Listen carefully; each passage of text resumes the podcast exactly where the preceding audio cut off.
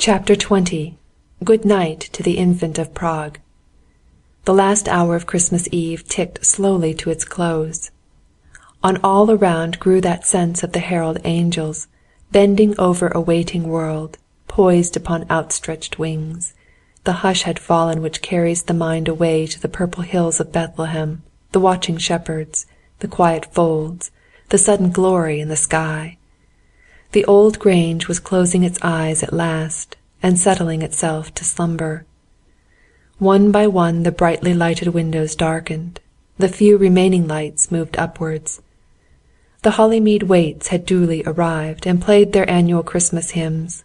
They had won gold from Ronnie by ministering to his new found proud delight in his infant son. The village blacksmith, who played the cornet and also acted spokesman for the band, had closed the selections of angelic music by exclaiming hoarsely under cover of the night, "A Merry Christmas and a 'Appy New Year to Mrs. West, to Mr. West, and to Master West!" Ronnie dashed out jubilant. The Waits departed well content. Helen said, "You dear old silly!" Master West, wakened by the cornet, also had something to say, but he confined his remarks to his nurse, and was soon hushed back to slumber.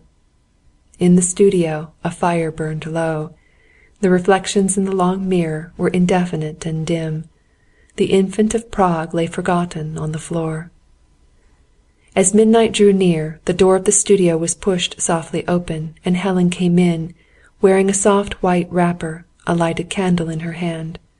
She placed the candle on a table, then, stooping, carefully lifted Ronnie's 'cello from the floor laid it in its rosewood case, and stood looking down upon it; then, smiling, touched its silver strings with loving fingers. "Poor Infant of Prague!" she said.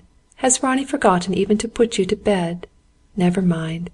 To morrow you and he shall sing Christmas hymns together, while I and his little son listen and admire."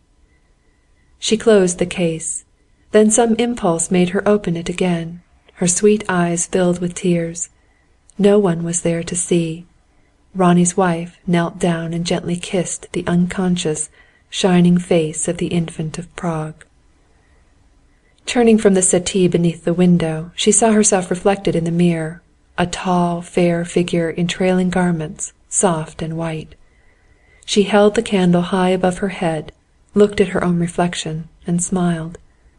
She was glad she was so lovely, for Ronnie's sake. Ronnie's love to night was very wonderful. She moved towards the door, but paused in passing to look into the smouldering embers of the fire. At that moment the clocks struck midnight. She heard the Westminster chimes, up on the landing. It was Christmas Day. "Unto us a child is born, unto us a son is given," murmured Helen.